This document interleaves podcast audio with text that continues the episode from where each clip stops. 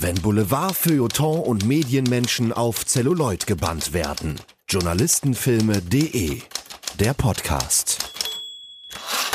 Willkommen zu Journalistenfilme.de, der Podcast. Heute mit einem aktuellen Thema, zumindest einigermaßen. Der Film ist vor sechs Wochen rund angelaufen, wenn dieser Podcast erscheint. Die Rede ist natürlich von tausend Zeilen. Bully Herbecks Adaption der Causa Class Relotius. Das ist wohl der größte Printmedienskandal seit der Veröffentlichung der Hitler-Tagebücher durch den Stern in den 80er Jahren. Ein Nachwuchsreporter-Star entpuppt sich als dreister Fälscher und das in dem renommiertesten Nachrichtenmagazin Deutschlands. Von rund 60 Berichten und Reportagen, die Relotius geschrieben hat, für den Spiegel, auch natürlich für andere Magazine geschrieben, waren die wenigsten wahr.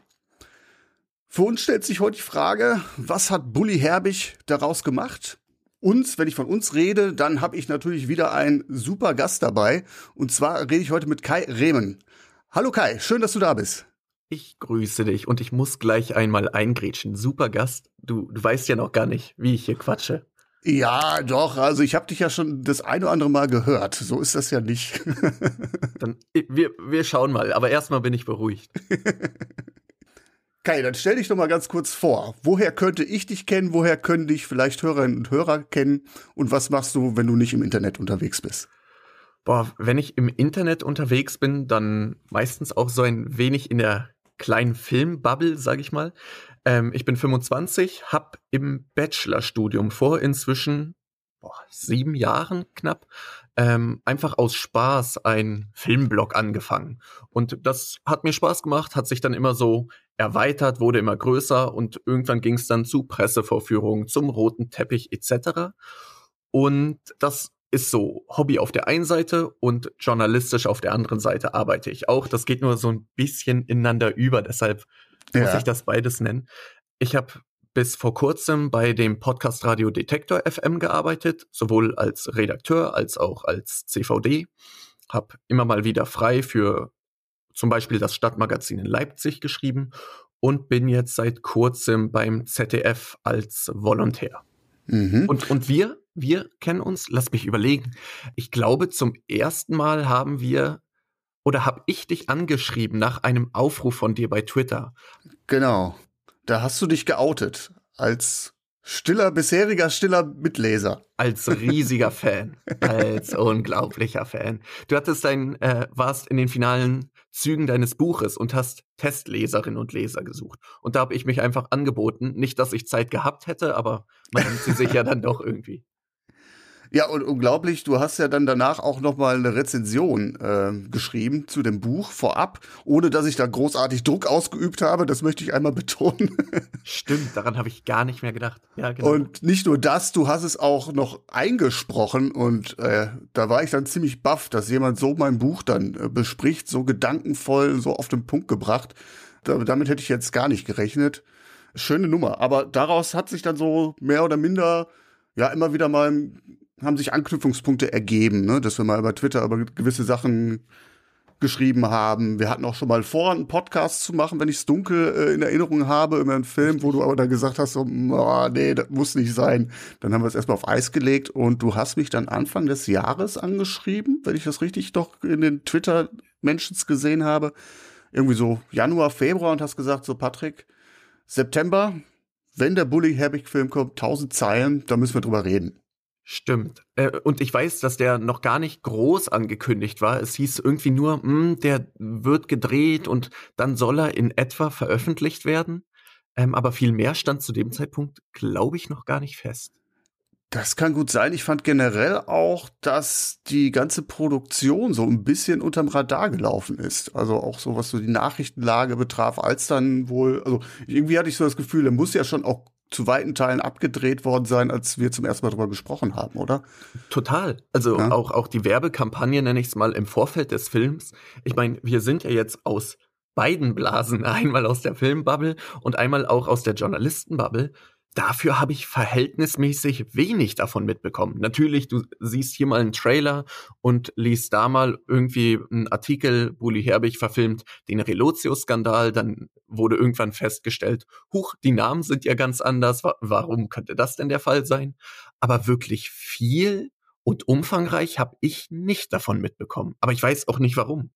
Also klar, das war schon irgendwo damals, als der Skandal noch frisch war und auch als Juan Moreno, der Autor des Buches, dann auch in der Öffentlichkeitsphase war für das Buch in diversen Talkrunden, da fiel zwischendurch auch mal immer wieder der Satz, ja, da sind Rechte auch schon äh, Interessenten an dem Buch. Ich glaube, er schreibt es auch zwischendurch in dem Buch, äh, schon während äh, er dran in, geschrieben hat, ist er wohl zwischendurch schon angesprochen worden von Produzenten, die gesagt haben, die Geschichte wollen wir verfilmen.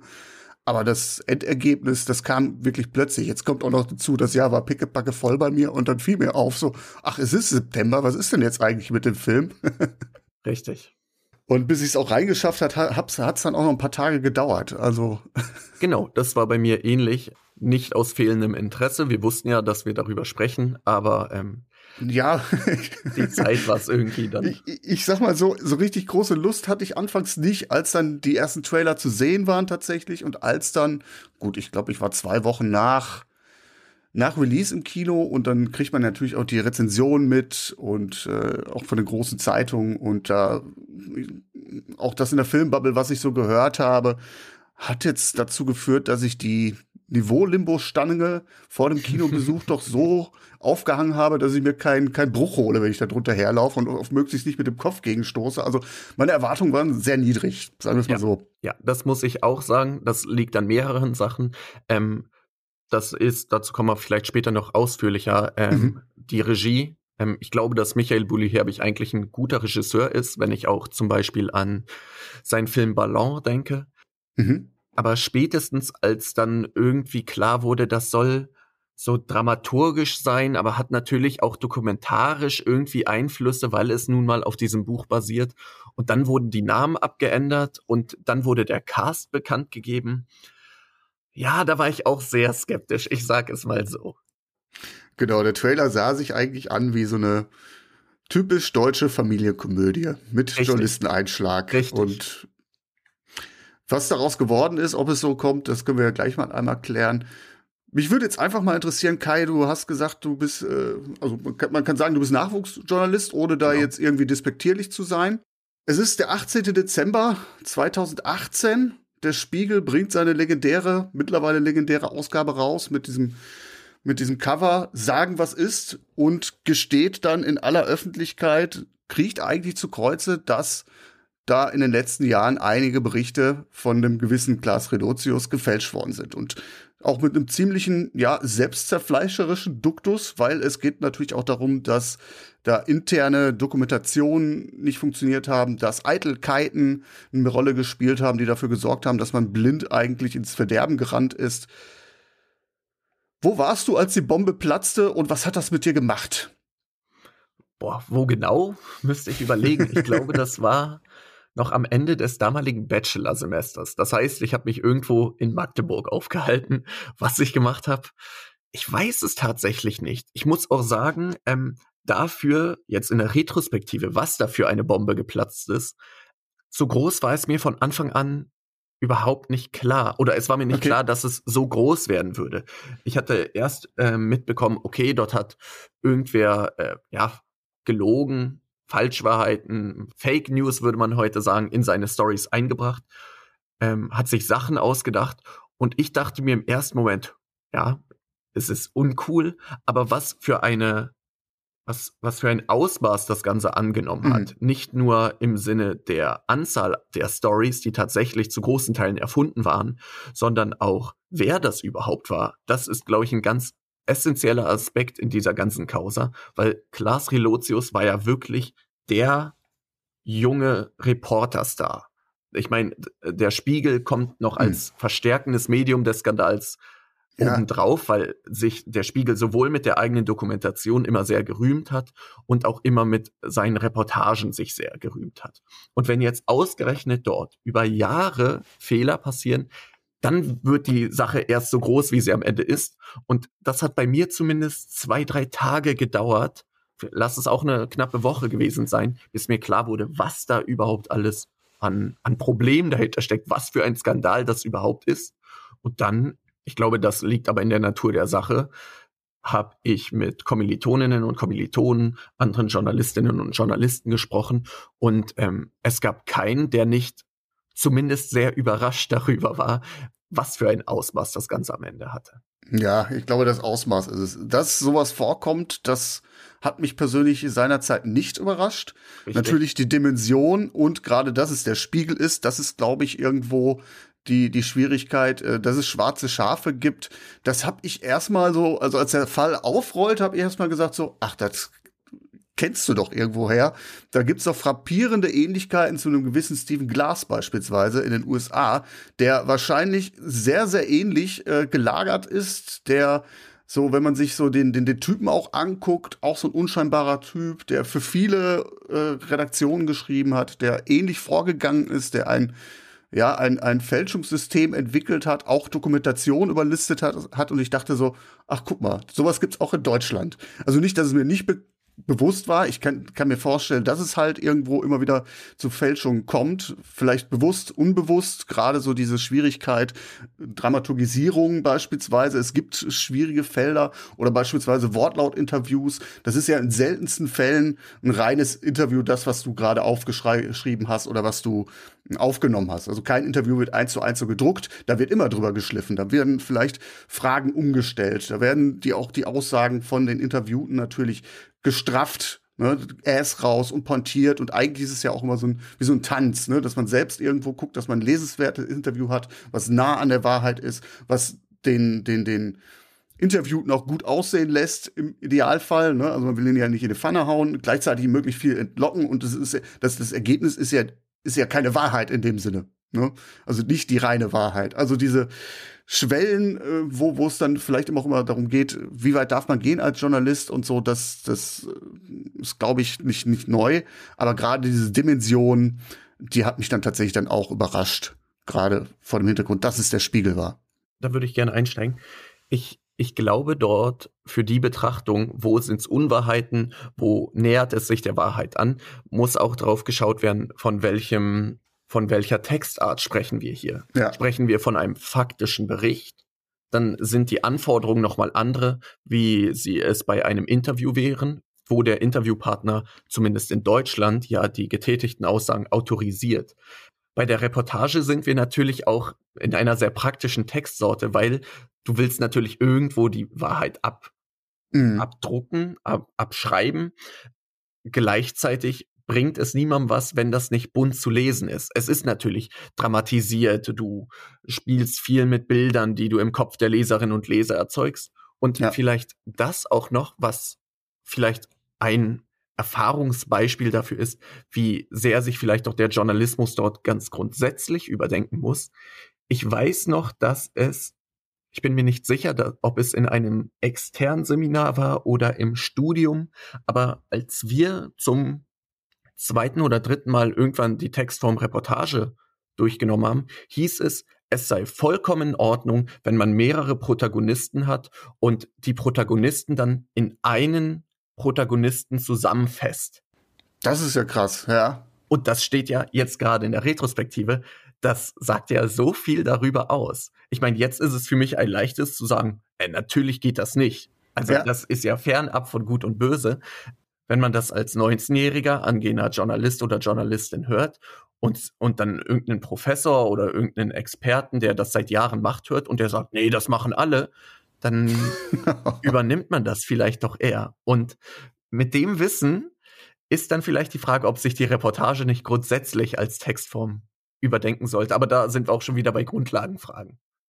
Ja, genau. Also das, das ist eigentlich darauf, wo ich hinaus wollte. Also diese Subjektivität, die eigentlich in jedem, in jeder Textsorte irgendwo auftaucht. Ne? Und das ist halt irgendwo die Gratwanderung. Wo fängt die Fälschung an? Wo hört sie auf? Bei mir ist es dann beispielsweise bei der Reportage, wo ich, also das habe ich damals nicht so gelernt, definitiv nicht. Aber ähm, dass man sich ja sowieso auch einen Einstieg aussucht. Dann hat man eine, eine Szene, die vielleicht im, im Rahmen der Recherche gar nicht so weltbewegend ist, wo man aber sagt, das ist eigentlich eine gute Beobachtung, die stellst du vorne weg oder so. Ja. Das ist ja auch schon eine Dramatisierung, ein dramaturgischer Kniff. Ne? Und ist das schon, ist das schon eine Manipulation? Ne? Und darüber sind wir bei dem Fall weit hinweg. Das, das muss man jetzt einfach Ich glaube, das, das ist klar. Ne, wenn, wenn äh, Protagonisten erfunden werden und äh, Bürgermilizen irgendwie äh, gefälscht werden, die Richtig. man nicht besucht hat, äh, darauf wollte ich gar nicht hinaus. Aber so diese, diese Schwierigkeit, wo man sich immer so als, als angehender Journalist oder als tätiger Journalist auch immer befindet. Ne? Und ich glaube, da hat der Fall sicherlich dazu geführt, dass viele Häuser, viele Journalisten sich da reflektieren. Ob es die große Zensur ist für den Journalismus, da bin ich immer so ein bisschen skeptisch, weil irgendwie das Rad dreht sich immer weiter und es, wir haben schon so viele Medienskandale gehabt und irgendwann wird die nächste, nächste Bombe platzen. Da bin ich mir sicher. Ja, vor allem für die Medien Szene ist es mit Sicherheit irgendwie herausragend und eine Zäsur. Allerdings ähm, bei aller Liebe und ich lese auch bei Twitter gerne die Shitstorms und die medieninternen Diskussionen mit, aber das ist ja auch nur eine Blase. Ich weiß, ich ja. verwende den Begriff heute sehr häufig, aber ich kann mich sehr gut erinnern, dass einige Monate nachdem dieser Relotius-Skandal ja aufgekommen ist oder öffentlich wurde, ich mit drei, vier Freunden darüber gesprochen habe oder ich die Sprache darauf gebracht habe, die sind alle akademisiert, sind alle auch grundsätzlich belesen, schauen auch mal Nachrichten etc. Und an denen war das komplett vorbeigegangen. Der eine ja. meinte so, ja, ich habe irgendwas gehört, der Spiegel hat betrogen, aber wer Relotius ist, geschweige denn wer Juan Moreno ist, keiner von denen wusste das. Und dann darf man auch wieder die Frage stellen, nimmt sich der Journalismus intern vielleicht doch ein wenig wichtig? Ja, ja, das kann, kann gut sein. Das äh, ist, hatte ich auch gelesen im Zuge der Vorbereitung. Ich glaube, Bully sagte selbst im Interview, dass er irgendwo mal eine Studie aufgeschnappt hat, nach der 70 Prozent der Bundesbürger oder der Befragten, sagen wir es mal so, äh, gar nichts von diesem Fall gehört haben. Ja. Und da muss man natürlich fragen, äh, was vielleicht nachher auch wichtig für die Frage ist, für wen ist dieser Film gemacht. Richtig. Finde ich, finde ich, darüber sollten wir gleich nochmal reden.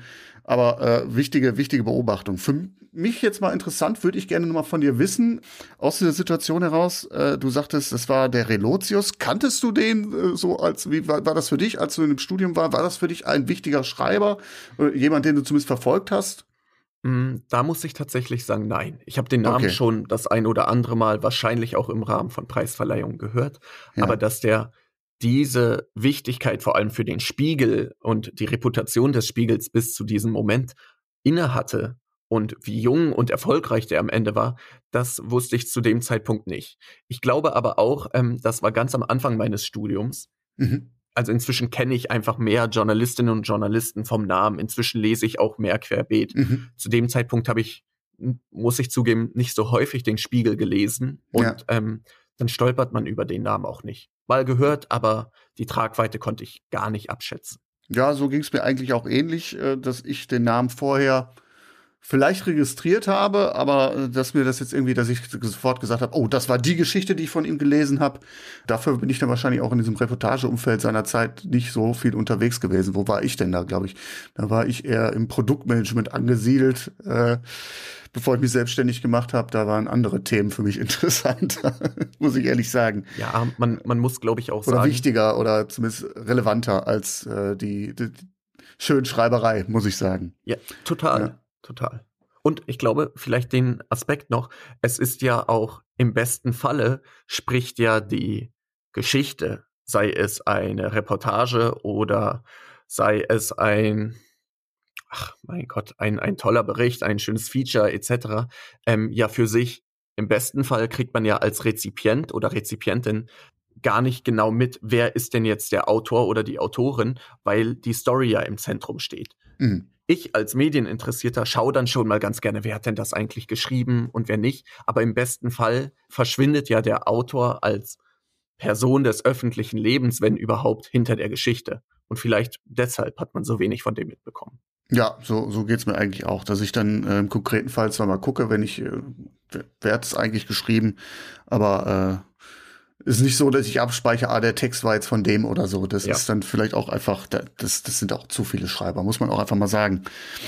Hat's dich denn irgendwo angefasst? Hat's dich irgendwo vielleicht erschüttert in deinem Herangehen, in deinem Heranwachsen als Journalist? Hat das irgendwas mit dir gemacht? Ähm, da muss ich auf das nochmal kurz eingehen, was ich gerade mit diesem Seminar besprochen hatte. Ja. Ähm, ich finde die Reportage als Form total spannend und auch sei es jetzt äh, klassisch Print oder du kannst ja auch als TV-Reporter vor Ort sein und lange Reportagen, vielleicht auch sogenannte On-Reportagen, wo du selber vor der Kamera bist, mhm. drehen. Mhm. Das hat total den Reiz für mich. Auch ja. dieses selber vor Ort sein, selber mit Menschen ins Gespräch kommen, das dann ähm, schön verpacken, um es mal so irgendwie neutral zu formulieren ähm, und dann an den Leser oder die Leserin, Zuschauerin, Zuschauer weiterzuleiten, das hat total den Reiz. Das hatte mhm. es damals auch, aber im Zuge dieses Skandals habe ich mich ja zum ersten Mal wirklich tiefergehend damit auseinandergesetzt. Besagtes Zusammenfassen von Protagonisten, gerade nach dem Skandal wird nochmal deutlicher, dass das überhaupt nicht geht. Und mhm. dann habe ich mich auch ähm, hinterfragt, wie wie weit würdest du gehen in einer Dramatisierung? Ähm, wann, wann entspricht es nicht mehr der Wahrheit? Wo ziehst du die Grenze? Weil objektiv sind wir alle nie, weil wir wählen ja, ja Themen aus und in dem Moment wird es ja schon subjektiv.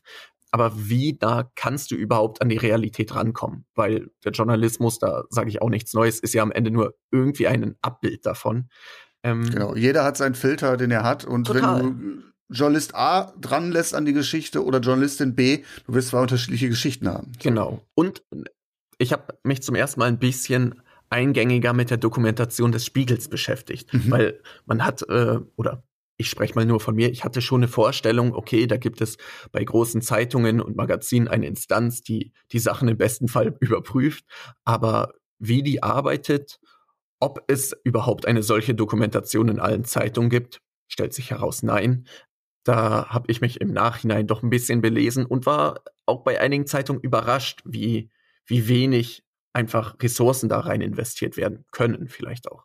Wenn du nicht gerade der Spiegel bist, sag ich mal, eine handelsübliche Tageszeitung oder so, dann kannst du schon froh sein im Handling, wenn jemand kurz vor Redaktionsschluss Richtig. jemand drauf guckt, Vier-Augen-Prinzip, der idealerweise so ein bisschen vom Thema eine Ahnung hat. Ne? Ja, ja. So, ich rede jetzt nicht von, ich lese mal deinen Text gegen, ob da Rechtschreibfehler drin sind oder so, sondern ich rede davon, dass jemand mit, mit einem Halbwissen drüber ja, schaut. Total.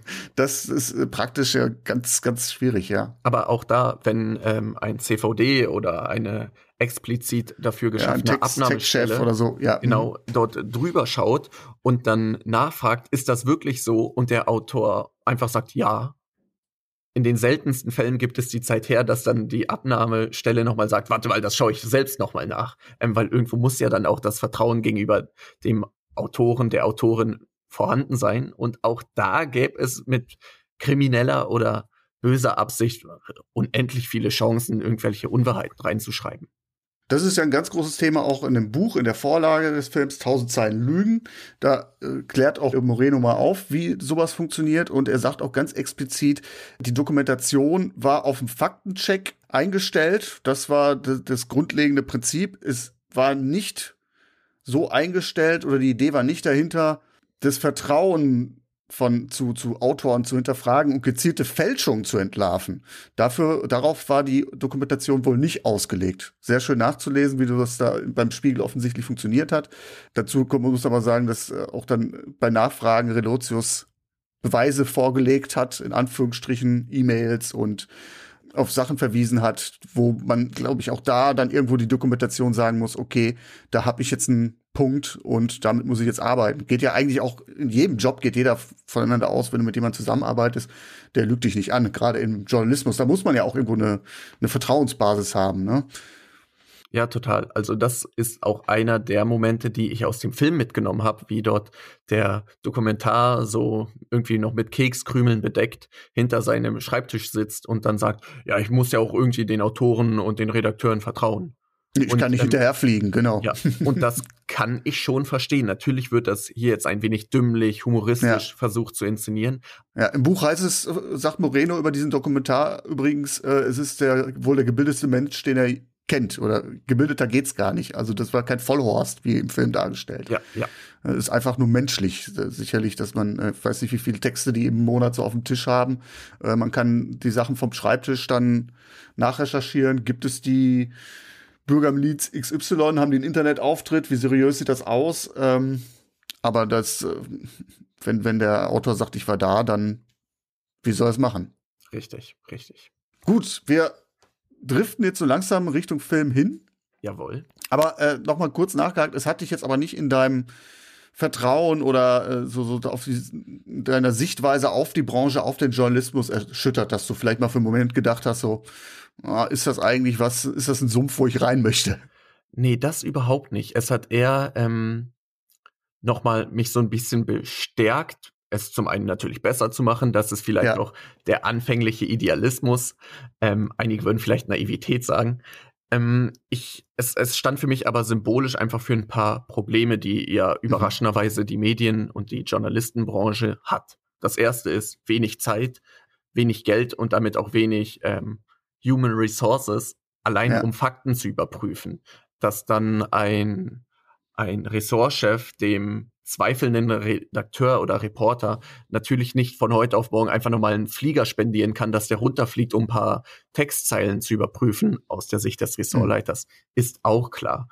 Von daher stand es für mich im ganz, in einem, ja, ganz krassen Ausmaß am Ende, aber trotzdem eigentlich nur als Indikator für Probleme, die wir ja alle kennen aus mhm. unserem tagtäglichen Arbeitsleben. Bewusstsein, das geschärft wurde. Ja, genau, das ist es. Das trifft es perfekt. Okay. Gut, dann lass uns mal so in Richtung Film gehen. Wir haben ja schon so die eine oder andere Brücke geschlagen. Was wir jetzt nicht machen werden, das ist ganz klar, den ganzen Skandal nochmal rekapitulieren und auch das, was ich jetzt so leicht angerissen habe, so diesen epischen Vergleich zwischen Realität, dem Buch, der Vorlage von Moreno äh, und der Fiktion, der Leistung von Bully Herbig. Das wollen wir jetzt an dieser Stelle nicht machen. Das führt zu weit.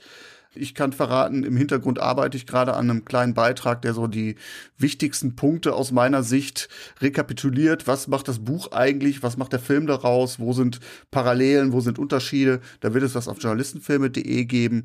Und Bully hat auch recht deutlich gesagt im Interviews, dass es ihm primär darum geht, eine gute Geschichte zu erzählen und keinen Anspruch hat, eine Wahrheit abzubilden. Deswegen würde ich das an dieser Stelle ausklammern. Darauf haben wir beide uns auch geeinigt. Fangen wir vielleicht einfach mal niederschwellig an, Kai. Wie hat dir denn 1000 Zeilen gefallen? Puh, ich muss tatsächlich sagen, dass sich mein, mein Eindruck aus den Trailern fortgesetzt hat. Ich muss okay. insgesamt sagen, dass mir der Film nicht so gut gefallen hat. Oder nicht gut gefallen hat, kann man glaube ich schon sagen. Weshalb kommen wir auch auf zwei, drei Sachen gleich noch zu sprechen. Das liegt nämlich gleich an mehreren Aspekten. Das eine ist, mir ist nicht ganz klar, für wen dieser Film gemacht ist. Ist der Film für die breite Masse gemacht? Ist der äh, Film für den Sonntagnachmittag gemacht? Ist der Film fürs Kino gemacht? Und zum anderen, mich ärgert bei Filmen häufig, wenn ich so verschwendetes Potenzial sehe. Und ich glaube, das steht hier über allem. Also du kannst ja aus diesem Stoff tausend verschiedene Möglichkeiten machen. Du könntest eine Dokumentation machen, das wollte Bully Herbig nicht. Da gibt's auch direkt am Anfang eine Einblendung, wo es heißt, hey, dieser Film ist Fiktion, einiges davon ist passiert, das meiste haben wir uns aber ausgedacht, ganz ehrlich. Das zeigt ja schon, in welche Richtung es geht. Ja. Zudem soll in einigen Monaten auch eine richtige Dokumentation zu dem Fall rauskommen, habe ich kürzlich gelesen. Aber es ist für mich auch keine klare Komödie. Es soll, glaube ich, eine sein, aber dafür mhm. fehlt mir der Humor. Es ist auch mit Sicherheit keine bissige Mediensatire. Das würde vielleicht auch ähm, der Zielgruppe, die ich glaube, die Allgemeinheit, dass das die Allgemeinheit sein soll, ähm, nicht gerecht werden oder der nicht entgegenkommen. Aber es ist auch kein Drama oder kein äh, Medienthriller. Das ist so alles und nichts, weißt du? Von allem ein bisschen. Wenn man es negativ framen würde, nichts halbes, nichts Ganzes. Und das stört mich schon sehr. Wie, wie ging's dir? Oder, äh, wenn man es positiv formulieren möchte, als massentauglicher Film, der möglichst alle abholen soll. Ja, Was natürlich dann im Hintergrund, wenn es funktioniert, äh, dann wäre das ja eine Meisterleistung. Also mir ging es erstmal so, dass ich, ich sagte schon, ich habe zwei Wochen gebraucht, um reinzugehen. Äh, ich hatte so, so zwei Tage mir ausgeguckt, wo ich eigentlich reingehen wollte und dann war aber irgendwie so, also eigentlich freue ich mich aufs Kino und ich hatte dann aber irgendwie so eine Unlust und hab's dann doch mal verschoben und dann habe ich mich irgendwo mal so einen Samstagnachmittag um 11 Uhr reingesetzt wo ich sagte, da habe ich so überhaupt nichts zu tun, keine Ausrede, jetzt, jetzt gehst du mal. Und ich sagte ja eingangs schon, ich hatte schon ein ziemlich ungutes Gefühl, als ich reingegangen bin. Und Ich mache das ganz gerne, dass ich meine Erwartung komplett runterschraube, weil das hat nachher den Effekt, dass ich nachher rausgehe und sage, oh, tat ja gar nicht weh. Und da muss ich sagen, als ich rausgegangen bin aus dem Kino, war ich jetzt auch nicht völlig, völlig verärgert oder enttäuscht. Ich war sogar etwas unterhalten, das muss ich sagen. Das habe ich schon irgendwie mitgenommen. Äh, es ist so ein bisschen das, die Frage, aus welcher Perspektive gucke ich drauf. Als jemand, der Samstag um 11 Uhr ins Kino geht, habe ich gesagt, ach ja, konnte man machen. 90 Minuten, kurz und schmerzlos, unterhaltend, okay. Aus meiner Sicht, aus der Sicht des Blogs, ist der Film natürlich auch ähm, unbefriedigend. Finde ich schon, ja. Er macht einige Sachen ganz gut, auch aus journalistischer Sicht, beziehungsweise wenn ich mir jetzt so die Vorlage nochmal angucke, ich finde die Konstruktion, die Rekonstruktion der Recherchen eigentlich ganz gut inszeniert so wie Bully den Fall aufrollt, inhaltlich, chronologisch ist das schlüssig aufgebaut. Der Film nimmt in den Mittelpunkt die Dekonstruktion dieser Fake-Reportage, an der Moreno und Relotius zusammengearbeitet haben. Jägers Grenze, da geht es um eine Geschichte an der US-mexikanischen Grenze. Beide sollen die Geschichte oder die, die, die Thematik der Flüchtlingskrise gerade in den USA, wir sind zur Zeit von Trump und der Mauer oder beziehungsweise Mauer wollte ja schon gebaut haben. Ähm, und sie stellen so beide Seiten der Medaillen dar. Der Menschen, die an dieser Grenze leben. Einmal die Flüchtlinge.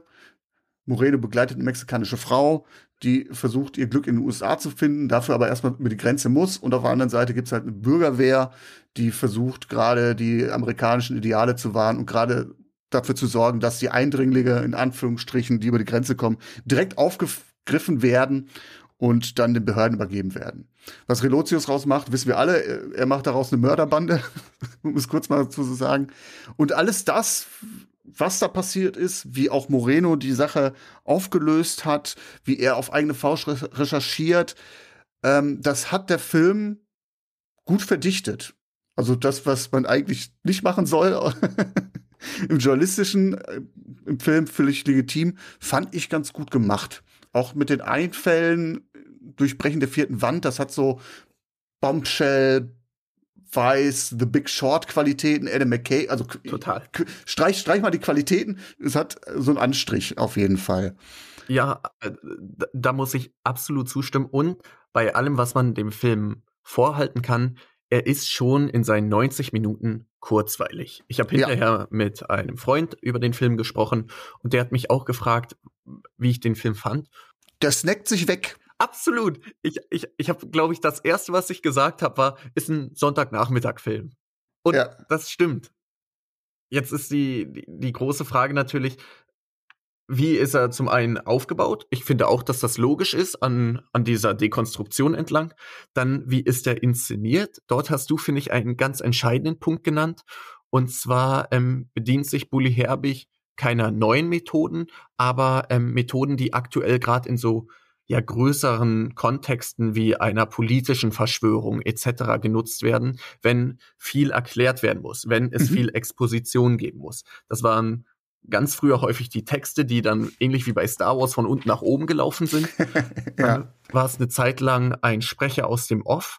Und jetzt wird das ergänzt durch wirklich das Anhalten der Szenerie durch häufig ähm, Lars Bogenius, der halt Relotius ist, mhm. und den ähm, Romero, der Moreno ist. Also diese zwei Gegenspieler, ganz klar Protagonist und Antagonist, die halten immer wieder die Szenerie an, treten aus dieser Szene heraus und werden wie so eine Art allwissende Erzähler und laufen dann durch diese wie Statisten aufgereihten Figuren im Film, sprechen durch die Kamera. Das ist eins zu eins wie bei The Big Short. Das ist nicht neu, aber es funktioniert. Das muss man ganz klar sagen. Beispielsweise wird eine Redaktionskonferenz angehalten. Romeo, gespielt von äh, Elias Mbarek, streift dann durch den eingefrorenen Redaktionsraum und hält dann bei jeder Figur, die wichtig ist in diesem Spiel, an und erklärt dann beispielsweise, das ist Ressortleiter sowieso, das ist seine Position, das macht er und Sie müssen wissen übrigens, er wird in zwei Wochen befördert.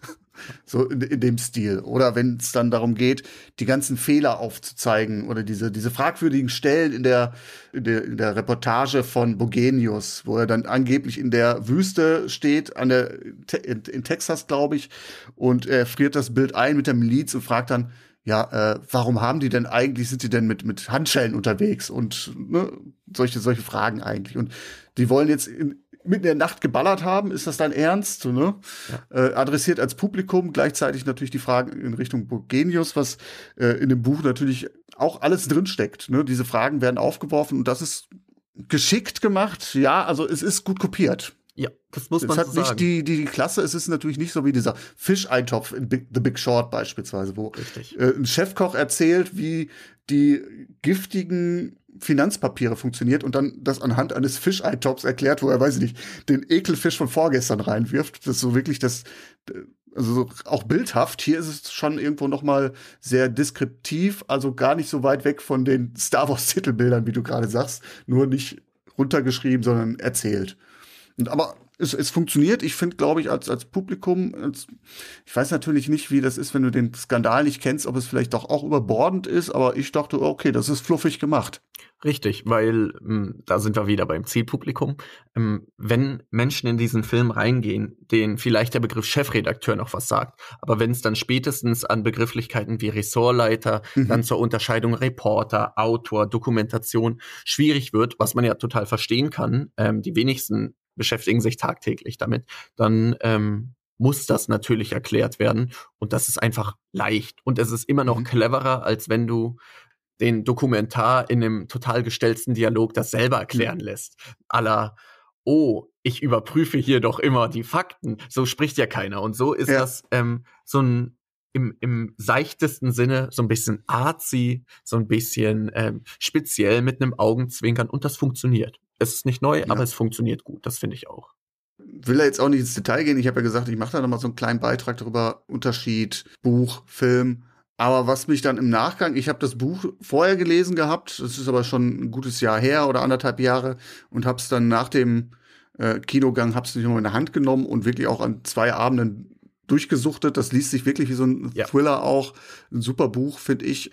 Ich fand im Nachgang doch erstaunt, also dass, dass die Recherche sehr akkurat dargestellt ist. Ab, klar, da werden Figuren verdichtet, da werden ein paar Handlungsstränge weggelassen, ein paar Recherchestränge, die noch mal eine Schleife aufmachen würden, die für den Film jetzt nicht wirklich zielführend gewesen wären.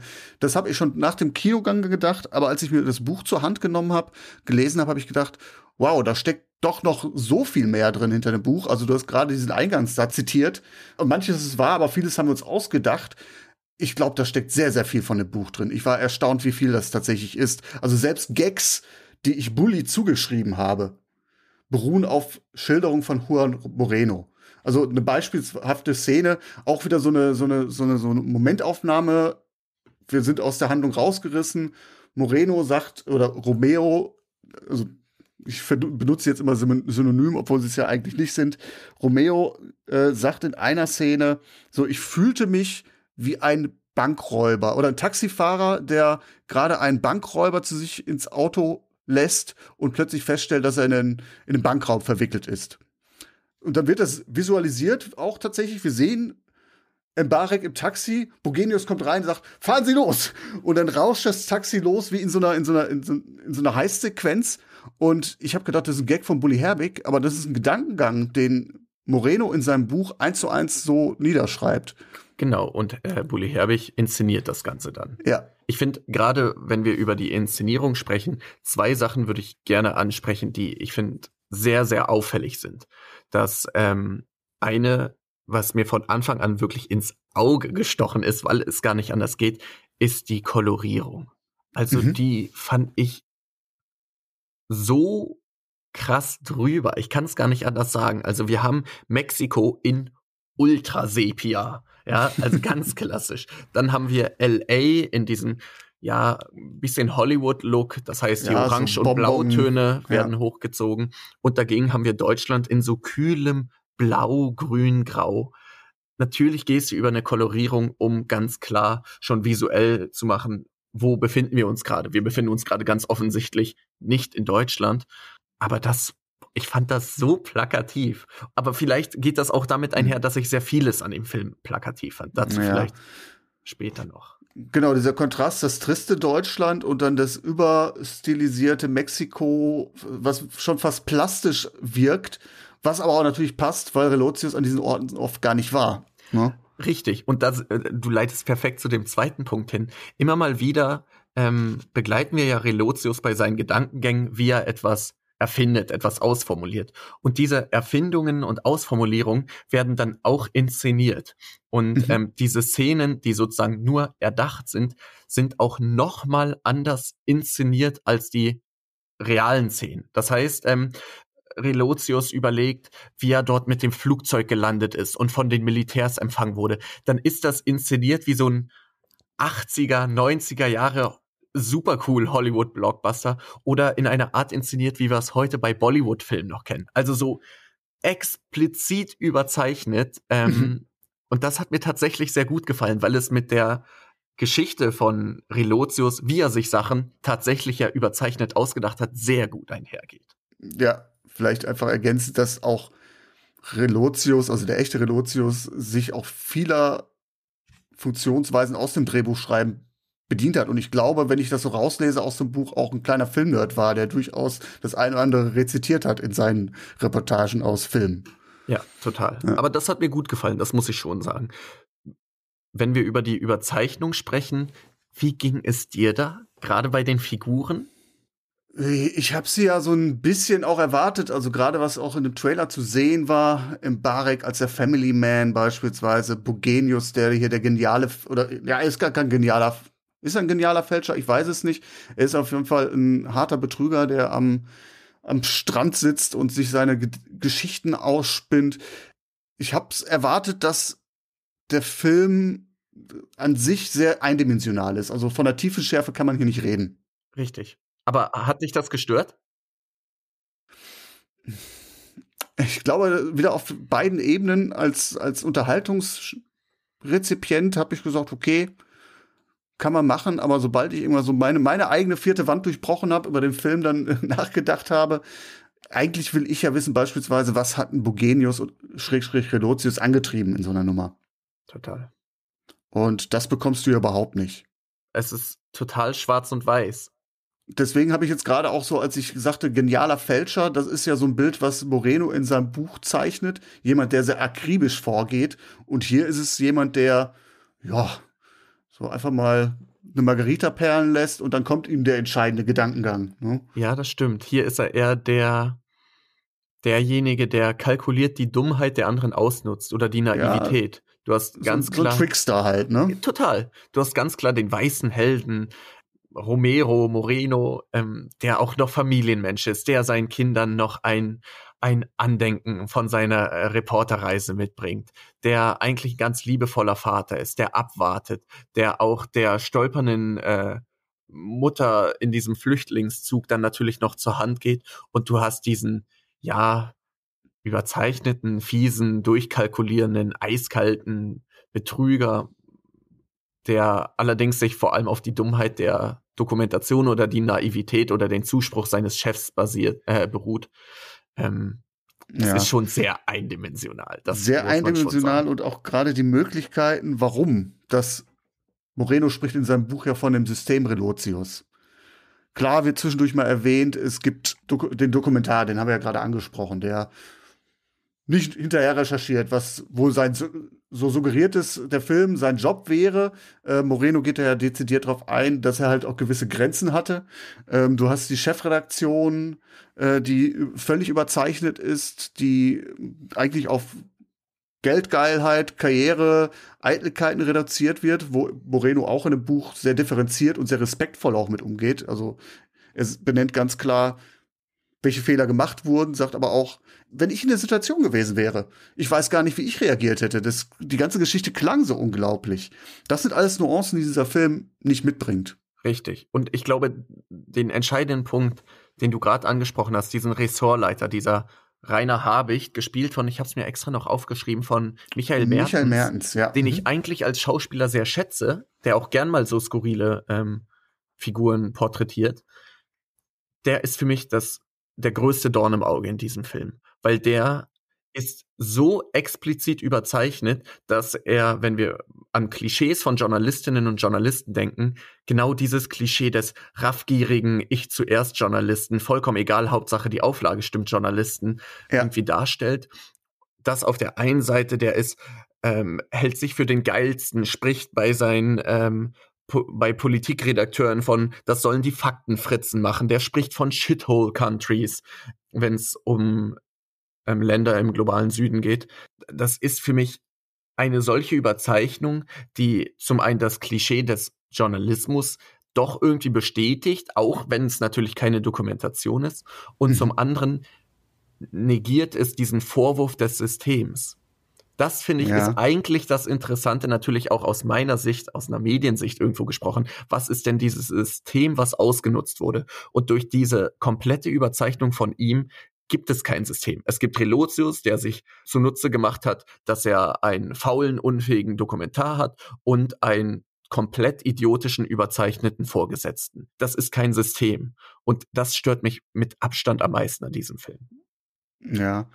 Zwei Gedanken dazu. Also erstmal Michael Mertens, ich weiß nicht, äh, du kennst, hast Stonk sicherlich schon mal gesehen? Ja. Ich fand, der sieht genauso aus wie äh, Hermann Willi in äh, Stonk. Auch ähnlich ja, auf drauf. Äh, also ich glaube, auch wenn Bully Herbig sagt, äh, er hat keinen zweiten Stonk gedreht, äh, die Parallelen sind offenkundig. Da würde ich auch gleich gerne nochmal einsteigen. Genau. Äh, du hast jetzt gerade noch gesagt, was war dein letzter Gedankengang? Dass äh, durch die Überzeichnung das System einfach nicht aufgezeigt wurde, weil es dann eher die Verfehlung Einzelner waren. Ja, jetzt, jetzt habe ich es wieder, den Gedanken. Äh, es wird zwischendurch immer wieder angerissen. Also gerade so die, der Zustand des Journalismus, dass es ihm nicht gut geht, dass man irgendwo die Leser binden muss. Auch das Thema der Reportage als Königsdisziplin, die problematisch ist. Das schimmert da schon so ein bisschen durch, aber ich gebe dir recht, für gerade wenn wir jetzt überlegen, warum mach, macht Bully Herbig da eigentlich eine Satire drüber, fehlt mir da auch absolut der Scale. Total. Es ist, äh, findest du, also ich weiß nicht, ob Bully Herbig dort eine Mediensatire machen wollte, aber findest du, dass es eine Mediensatire ist? Also wenn es eine sein soll, dann läuft sie ins Leere. Ich, ich sehe da auch überhaupt keine Anlässe. Also eine Satire, äh, naja, prangert ja ganze Strukturen an ja. und Sachen, die falsch laufen. Und hier ist kein einziges Mal wirklich eine Struktur, die falsch läuft, zu sehen sind Einzelpersonen, die ihren Job nicht richtig machen, ja. weshalb es zu diesem Skandal kommt. Aber eine Satire kann ich da nicht raus, äh, raussehen. Aber ich finde den Film auch nicht so lustig, muss ich sagen. Mir gefällt das ein oder andere Mal eine Inszenierung, aber so lustig? Weiß nee, das nicht. ist ein Schmunzelfilm. Also ich habe mich erwischt ein, zwei Mal, dass ich gedacht habe, ach, gerade auch so diese Herzschmerzmomente, die voll auf Kitsch ausgelegt sind wenn du objektiv drauf guckst, denkst du, boah, das ist aber platt, aber natürlich, wie das gemacht ist, wenn seine vier Kinder um die Ecke kommen, die zuckersüß sind, dann, dann, dann kommt schon so ein kleines wohliges Gefühl, dass du denkst, ach, das ist aber süß und die Gewitter wollten die gleich aufziehen, oh nein. Also das sind halt Mechanismen, die altbekannt sind, die funktionieren, mal mehr, mal weniger. Also von daher, ähm, ja. Aber für die, für die Satire, äh, ich sagte ja, der Scale, und da packe ich jetzt mal wieder Stonk aus. Ich finde, die Parallelen sind da offensichtlich. Da hast du aber das Systemische oder sag ich mal, das, das, den Mief der Bonner Republik, der ja eigentlich angeprangert wird in diesem Film. Und hier, was haben wir eigentlich? Wer ist die Zielscheibe, wenn wir kein System haben? Du hast einen fiktiven Verlag, wo du als Außenstehender erstmal überlegst, wer ist das? Ne? Wenn du diesen, wir haben gerade darüber geredet, dass 70 Prozent der Leute nichts von Relotius gehört haben, kriegen die Transferleistung hin, dass es der Spiegel ist. Und wenn es der Spiegel ist, dann ist das so eine Nummer, hm, der war ja ziemlich gelackmeiert, der ist zu Kreuze gekrochen, der hat gesagt, okay, das ist scheiße gelaufen. Wenn du auf Relotius abzielst, der ist auch gestraft genug, glaube ich, fürs Leben. Das ist für mich kein Grund für eine Schadenfreude. Das ist ein Grund zum Weinen, finde ich. Richtig. Das Einzige, was man vielleicht als Zuschauerin oder Zuschauer da mitnimmt, ist, ach, guck mal, wie leicht es ist, im Journalismus zu betrügen. Zwei Leute machen ihren Job nicht, fertig ist. Aber das ist ja viel zu platt für eine Satire und für Strukturen, die angeprangert werden. Wenn die Strukturen, die einzigen, die angeprangert sind, äh, welche sind, wo es heißt, Leute machen ihren Job nicht richtig, da brauchen wir keine Mediensatire für.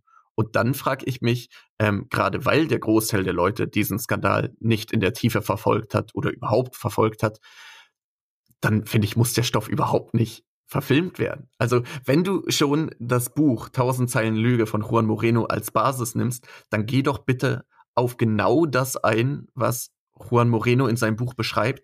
Wenn du aber ein irgendwie ein Medien Komödiendrama um einen Guten, einen Bösen spinnen willst, dann brauchst du diesen Fall nicht. Dann, dann nimmst du einfach zwei Kollegen, einer betrügt der andere nicht, dann brauchst du den Fall nicht.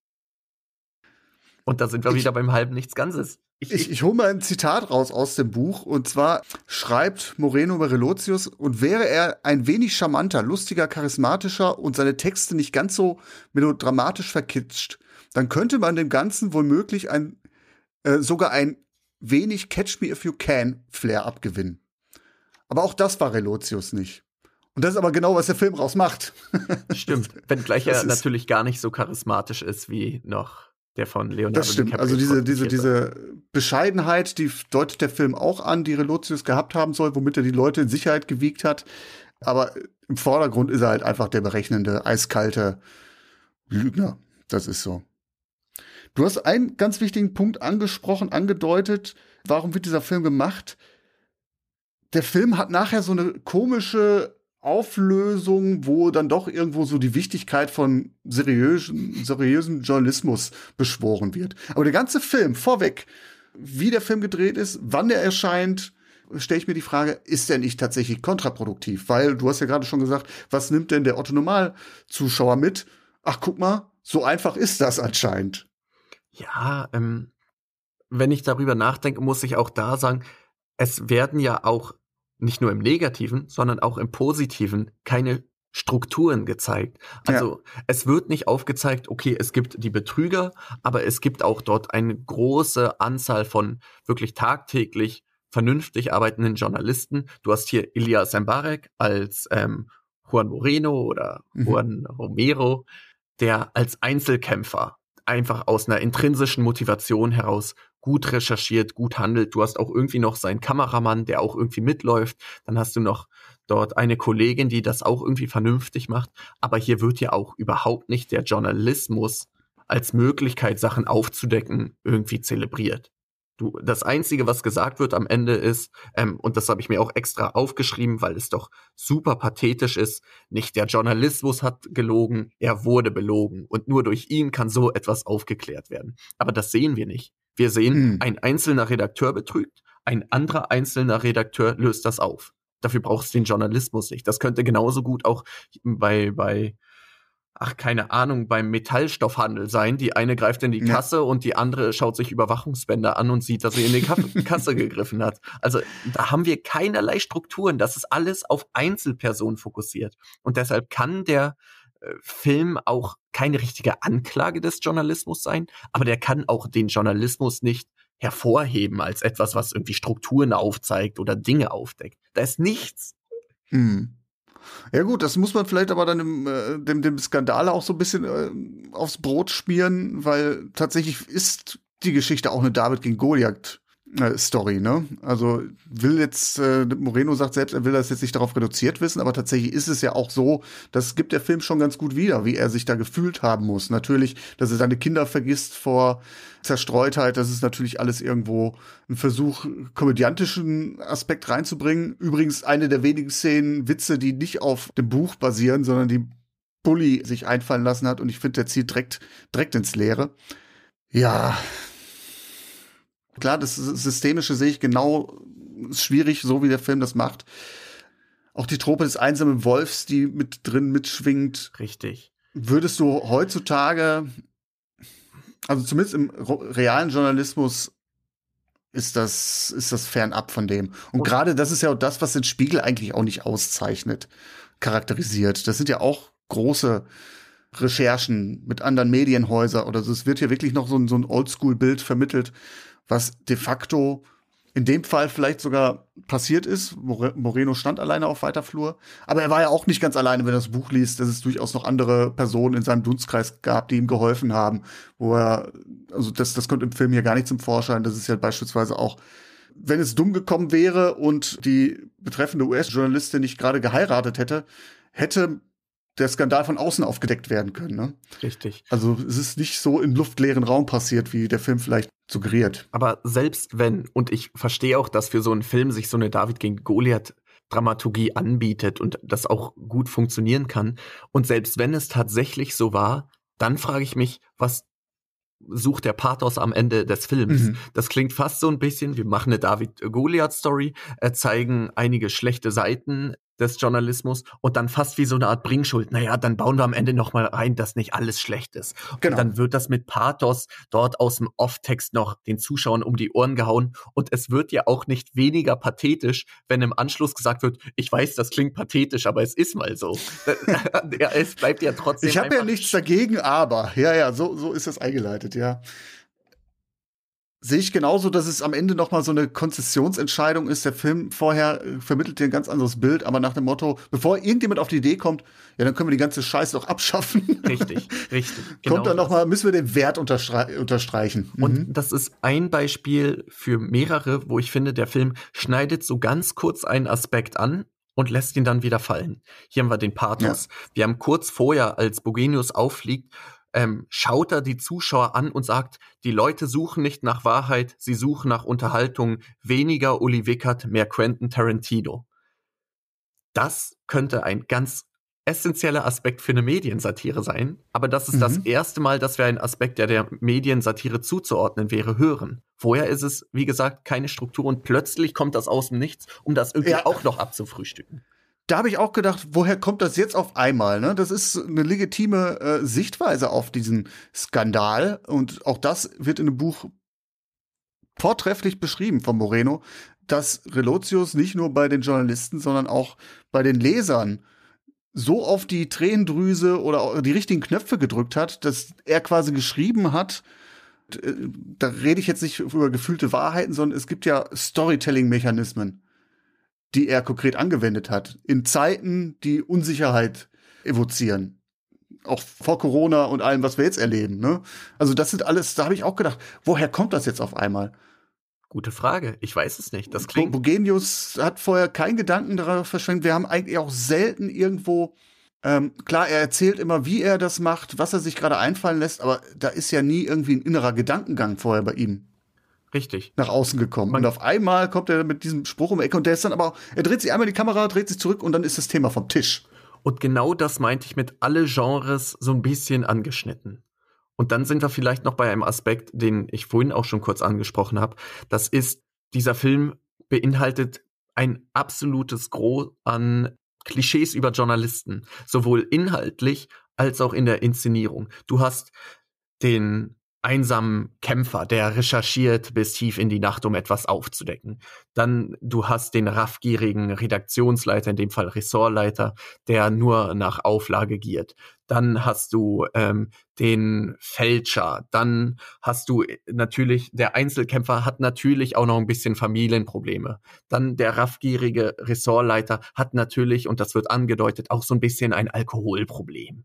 Dann ähm, unter der Recherche leidet dann der familiäre Zusammenhalt des doch eigentlich guten Reporters. Dann hast du natürlich auch, und ich hätte ja die Uhr danach stellen können, die obligatorische Recherchemontage bis tief in die Nacht, wo die Seiten gewälzt werden. Das also das hat man ja irgendwie alles schon mal gesehen und das zielt dann auch direkt auf den Punkt, für wen ist der Film etwas?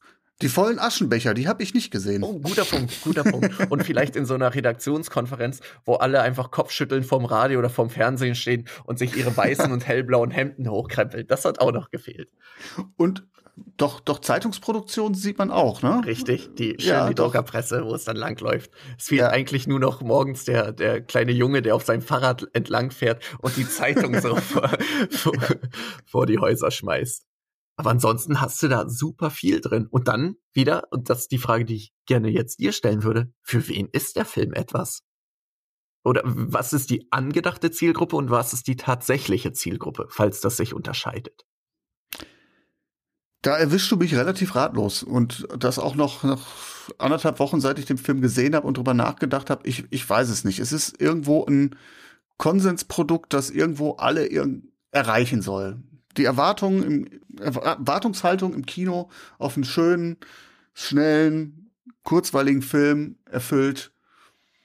Vielleicht die, die Journalistenbranche noch so ein bisschen mitnimmt nach dem Motto, guck mal, wir machen auch mal wieder einen Film über den Journalismus, der ist wichtig.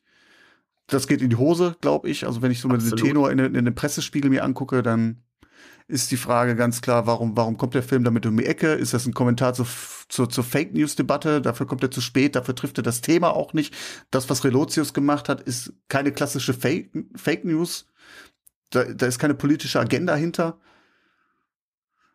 Also ich, ich, ich weiß es tatsächlich nicht, Kai. Ich wäre gerne schlauer, aber was, ich werde nicht wirklich schlau aus diesem Film. Was meinst du, warum ich dir die Frage gestellt habe? Ich weiß es nämlich auch nicht so. Ich würde in eine ähnliche Richtung gehen. Ich glaube, der Film oder Bulle Herbig und die Produzentinnen und Produzenten würden sich freuen, wenn dort viele Journalistinnen und Journalisten reingehen. Ich glaube, das tun auch viele, einfach weil sie den, ähnlich wie wir, den Skandal verfolgt haben und jetzt mal schauen wollen, wie das umgesetzt wurde. Ja. Die Zielgruppe ist es aber nicht. Ich würde sagen, die Zielgruppe ist der Otto Normal deutsche Kinogänger. Genau, der Film, der sich dann quasi zusammen mit, was weiß ich, Honig im Kopf. Honig im Kopf, lieber Kurt, fuck you Köte, genau. dort irgendwo einreiht. Genau der Vorname, irgendwie in diese komödiantische Richtung. Und das erklärt dann auch, wenn man so eine breite, sehr schwierig zu definierende Masse irgendwie ansprechen will, warum der Film erzählerisch noch weniger als inszenatorisch eigentlich keine Risiken eingeht. Mhm. Du hast dort kein richtiges Anprangern, du hast dort, wie gesagt, keine Strukturen, du hast klar gut gegen böse. Wie gesagt, Inszenierung ist manchmal ganz nett. Ich kann mich an einen schönen Crosscut erinnern, wie beim Einlochen vom Golf symbolisiert wird, wie der Plan von Bogenius sich diese Sympathien zu erschleichen mhm. irgendwie aufgeht. Das ist ganz nett, aber der Film riskiert wenig. Das muss man schon sagen. Ja, und du hast am Ende keinen er Erkenntnisgewinn. Also ich habe den Fall Stephen Glass ja auch eingangs eingeworfen. Hm, du willst eigentlich wissen, wie kann sowas passieren und warum macht jemand sowas? Das sind so die automatischen Fragen, die du, aber, aber die du dir stellst. wir uns das? Ich glaube nämlich, der Otto normal Kinogänger oder die Kinogängerin stellt sich diese Frage nicht. Ja. Ohne jetzt irgendwie dort von oben herab aus einer aus einer mediengebildeten aus dem mediengebildeten Elfenbeinturm sprechen zu wollen. Ich glaube, der Otto Normalverbraucher will einfach nur unterhalten werden und das ist auch in Ordnung. Und dann schafft das der Film auch. Dann schafft das der Film, ja. Hinter mir im Kino saß ein Pärchen, ich schätze mal so Ende 30, und die haben direkt nach dem Film genau das bestätigt. Sie meinte, ich hatte Angst, dass es zu reportagemäßig, ich glaube, sie meinte dokumäßig, ja. ähm, dass es zu reportagemäßig wird. Aber so als Spielfilm hat mir das gut gefallen. Und ich glaube, das, das steht ja dann auch stellvertretend dafür, was wir ja. hier glauben zu wissen. Ja, die gefühlten Wahrheiten. Richtig, richtig. Also ich schätze mal, aber ob der Film erfolgreich wird, ich habe gar keinen, gar keinen Überblick über die aktuellen Zahlen wie viele Leute. Nee, habe ich tatsächlich auch noch nicht reingeguckt. Ich habe mir irgendwie versucht, was rauszufinden und hatte da aber irgendwie war es schon wieder drei Wochen zu spät oder so und da war der schon nicht mehr ganz so hoch. Müsste ich noch mal nachliefern, wird auf jeden Fall ein Beitrag noch erscheinen. Es ist vielleicht mal nämlich eher so ein keine Ahnung, Sat 1 Sommernachtskinofilm. nee, ich glaube auch, dass es irgendwie nicht wie äh, Coco und kein Ohrhase oder so jetzt die Massen ins Kino geholt hat. Dafür ist, glaube ich, eh im Moment nicht so die Zeit für. Richtig. Aber äh, so ein Gassenhauer ist es definitiv nicht. Was halt schade ist, weil der Film hätte so viel sein können. Ähm, ich weiß nicht, ob ich, also natürlich, wenn ich jetzt Stephen Glass in den Fall reinbringe und dann gibt's ja auch den, den Film dazu, Shattered Glass. Hast du den gesehen? Länger her schon, aber ich habe ihn gesehen, ja. Das finde ich wesentlich besser gelöst. Da gibt's auch diese Momente, wo Stephen Glass gespielt von Hayden Christensen, Star Wars, Anakin Skywalker, der alte, ähm, eine gute Performance auch hinlegt und auch, auch in die, zum Publikum spricht. Also du hast da schon so diesen, diesen Erklärfilm-Duktus drin, aber der Film versucht so ein bisschen mehr in die Psychologie der Figuren einzutauchen. Warum macht Stephen Glass das? Da gibt's natürlich ist das Küchenpsychologie. Das kann keiner ergründen. Man kann nicht in die, in die Köpfe reingucken. Das sind natürlich Angebote, die uns gemacht werden, dass er beispielsweise eigentlich was anderes machen sollte. Seine Eltern wollten, dass er eigentlich Jurist wird und dann hat er den Druck gespürt und dann hat er die ersten Journalistenpreise gewonnen und ist da in den Sog reingekommen. Eine Sucht steht dahinter. Natürlich hat man ihn es leicht gemacht zu fälschen und dann gibt's aber auch so, so, so einen Gegenspieler, der Chefredakteur, der dann irgendwie hinterher recherchieren muss, der aber ihm lange auch das Vertrauen gibt, aus sehr menschlichen Gründen, weil er gerade die Redaktion erst übernommen hat. Er muss sich auf seine Leute verlassen. Er hat seinen Vorgänger so ein bisschen geschasst oder war nicht ganz unbeteiligt daran, dass der Vorgänger, mit dem Stephen Glass sehr gut konnte, geschasst wurde. Und wenn er jetzt so stark gegen Stephen Glass opponiert oder ihm hinterher recherchiert, könnte die restliche Redaktion auf den Trichter kommen. Äh, er hat einfach was gegen ihn, weil er ein Günstling seines Vorgängers ist. Und das ist alles viel menschlicher dargestellt. Thriller, Thriller-lastiger, gar nicht so, so komödiantisch angehaucht. Natürlich wenn ich jetzt sage, so hätte der Film sein müssen, dann hätte ich den Film auch nicht gebraucht, dann würde ich sagen, guckt euch Shattered Glass an. Aber das ist eine Perspektive, die mich viel mehr interessiert hätte. Richtig, und aber dann wäre der Film auch nischiger gewesen. Und ich glaube, der soll ja alles sein außer nischig. Und deshalb nimmst du auch einen Elias Mbarek im, als, als Hauptdarsteller, dem ich den Journalisten zu keiner Sekunde abkaufe. Ich weiß nicht, wie es dir da ging. Ja, es ist halt ein zauseliger Drei-Tage-Bart, Journalist. Für einen Film hätte ich ihn fast noch querulantiger vorgestellt. Er ist dann doch schon sehr, sehr leichtfüßig porträtiert, auch wenn es eine sehr schwere Dimension eigentlich hat. Die Verzweiflung nehme ich ihm nur so halb ab, weil es halt Elias Mbarek ist. Da weiß ich sofort, okay, wenn er die Rolle ablegt, äh, hat er natürlich, geht er nach Hause und äh, trinkt sich dann, was weiß ich, ein Martini. Also nichts gegen Mbarek, was er macht, äh, aber du weißt, was ich meine. Ne? Also das, das ist, ich glaube nicht, dass er sich da jetzt Method Acting in die Rolle äh, versetzt hat. Er macht das, was er vielleicht mit Moreno auch besprochen hat, äh, oder er hat sich dafür sicherlich mal mit ihm zusammengesetzt. Ihm den Journalisten abnehmen tue ich nicht, was ich aber ganz gut dann doch, das möchte ich dem Film dann doch irgendwo mal positiv attestieren, dass er doch zeigt, dass journalistische Arbeit, das, was Romero da macht, harte Arbeit ist. Dass es nicht einem so zufliegt. Ja, da gehe ich mit. Da gehe ja. ich mit. Und auch wenn ich Elias Mbarek die ganze Zeit sehe und eben nicht Juan Romero, zugutehalten möchte ich äh, der Inszenierung und auch ihm, dass gerade die Szenen mit den Kindern ausgesprochen sympathisch sind. Ja. Gerade in mehreren Filmen, wenn familiäres Drama irgendwie ein Teil der Story ist, dass die Szenen mit den Kindern immer so ein wenig puh, schwierig sein mhm. können, mhm. je nachdem, wie die Kinder auch spielen, je nachdem, wie die geschrieben sind. Aber die Szenen, so klischeehaft und überemotional sie auch inszeniert sein mögen, die sind schon sympathisch mit ihm und seiner ja. Familie. Die vier Kinder sind auch zuckersüß gecastet. Total. Zahnlücke und große Augen. Cooler Augen, traurigen Blick. Also das machen die sehr, sehr gut. Das funktioniert. Das ist ja das, was ich meinte. So, da geht dir schon das Herz auf. Du, auf einer Unterhaltungsebene leidest du schon mit dem sympathischen Kerl. Es ist ein Buddy, mit dem du wahrscheinlich Bier trinken gehen würdest. Wenn ich mir Moreno angucke in den Interviews, die ich gesehen habe, finde ich, ist Elias Mbarek ganz weit weg. Das ist er nicht. Absolut, absolut. Er ja. spielt nicht Romero. Äh, er spielt Romero und nicht Moreno, so rum. Ja. Ähm, aber das wurde, glaube ich, im ersten Moment, als der Film ja, wurde angespielt wurde, schon angekündigt. Das hat eigentlich mit, ähm, das nimmt den, das Buch in der Story zur Basis, aber die Figuren sind ganz andere. Ja. Auch wenn sie in Promo-Interviews was anderes behaupten. Natürlich, natürlich. Aber ich glaube, das ist dann auch so ein wenig ähm, der Versuch, doch noch ja. die Leute, die diesen Fall aktiv mitbekommen haben, auch noch ins Kino zu locken. Weil der Film ist, glaube ich, nicht für die Leute, die den Film, äh, die den Skandal aktiv mitverfolgt haben, sondern für alle anderen, die, ja. ach, Elias Mbarek, ach, irgendwas mit Medien, ach, ist ja nett, gehen wir mal rein, Komödie von Bully, ich finde, äh, natürlich hat diese Familienstory auch seine Berechtigung, wenn du das Buch gelesen hast. Vieles, es ist ein sehr persönliches Buch und diese dramatischen Momente, die deutet Moreno auch an, dass ja. er sagt, er hat seine dreijährige Tochter zu Sau gemacht, obwohl sie sich nur wie so ein Dreijährige äh, benommen hat. Und ich kann mir, die, wenn, wenn diese Szenen in diesem Buch oder wenn, wenn Moreno über seine Familie spricht in dem Buch, dann kann ich mir echt direkt vorstellen, wie Bully da saß mit einem Textmarker und gesagt, super, Daraus machen richtig, wir was. Richtig. Ah, noch ein bisschen Drama, da muss ich gar nicht so viel dazu schreiben. Genau, und das ist ja auch legitim und ich glaube, ohne die Ebene hätte auch was gefehlt, wenn nicht noch eine persönliche Dimension dabei ist.